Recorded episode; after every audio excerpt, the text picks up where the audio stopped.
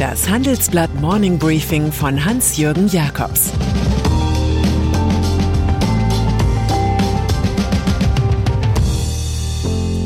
Guten Morgen allerseits.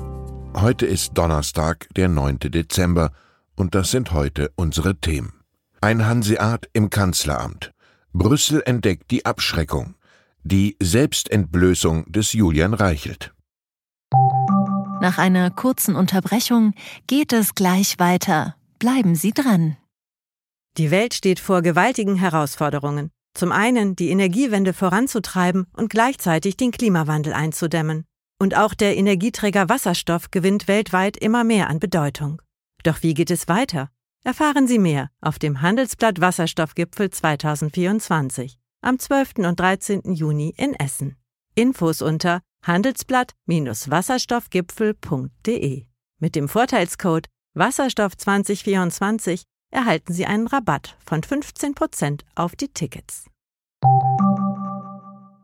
Regierung. Sein Tonfall ist monoton, seine Körpersprache sehr schlecht.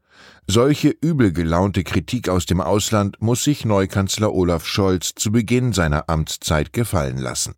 Man braucht noch etwas, um sich an den hanseatischen Politikertypus zu gewöhnen. Eine Schonfrist gibt es ohnehin nicht, zeigen wir in unserer Titelstory. So sagt die Wirtschaftsweise Veronika Grimm, ohne eine deutlich höhere Impfquote wird die Lage nicht in den Griff zu bekommen sein. Wofür wir ja einen leibhaftigen Bundeswehrgeneral abkommandiert haben.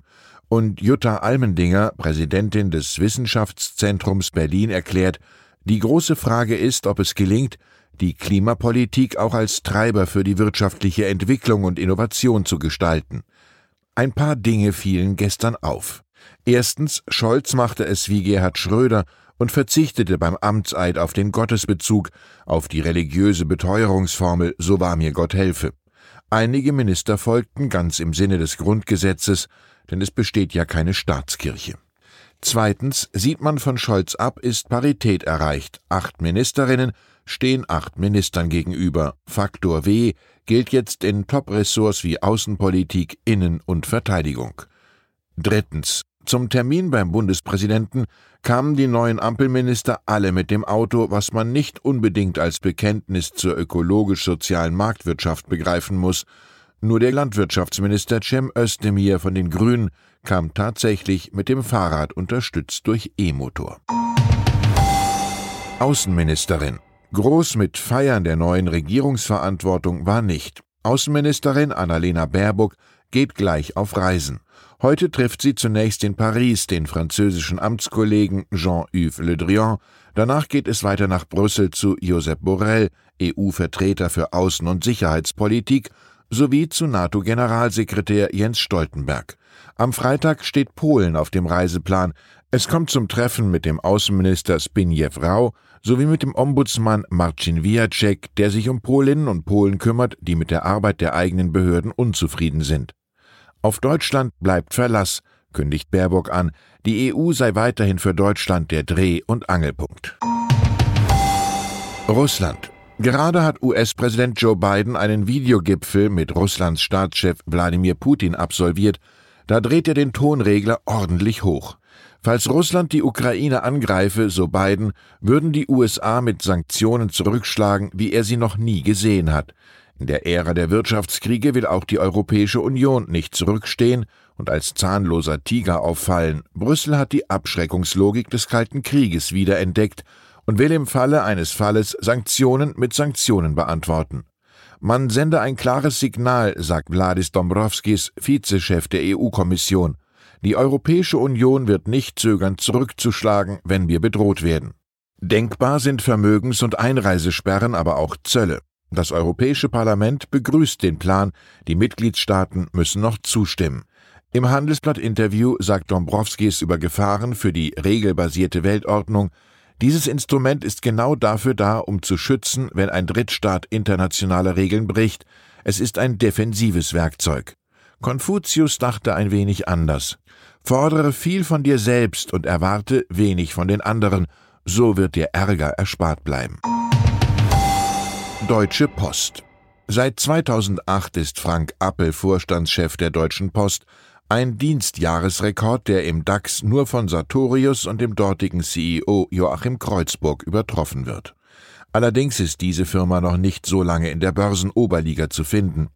Nun aber soll für den Langzeitpostler Schluss sein, wenn auch erst am 4. Mai 2023.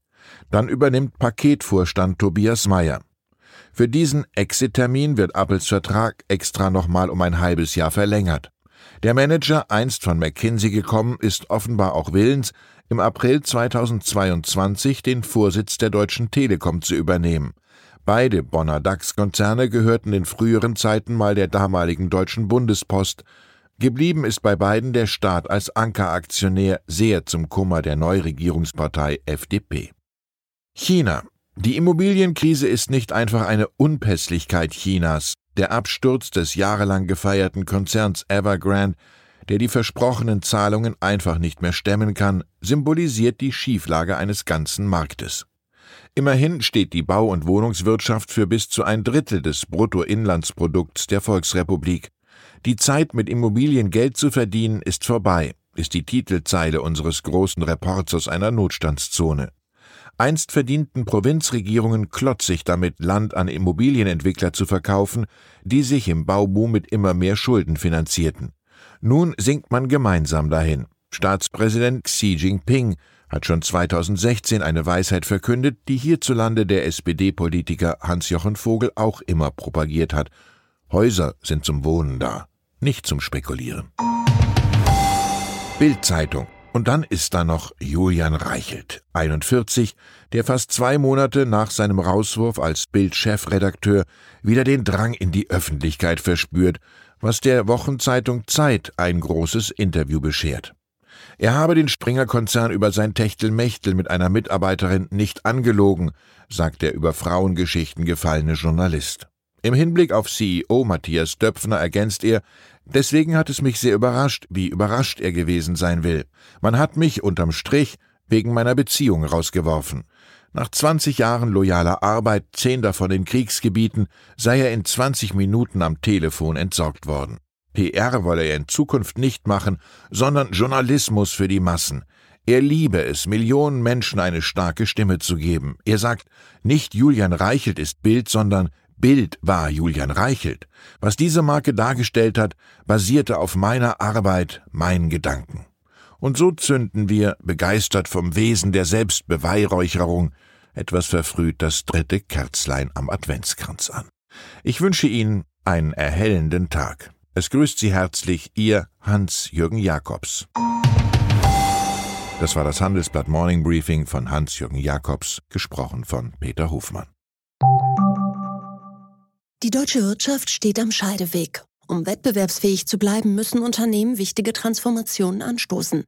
Ab dem 24. April diskutiert die Restrukturierungsbranche Strategien für die Zukunft von Unternehmen. Mit dabei sind unter anderem Dr. Thomas de Maizière, Evelyn Freitag und Professor Dr. Ulrike Malmendier.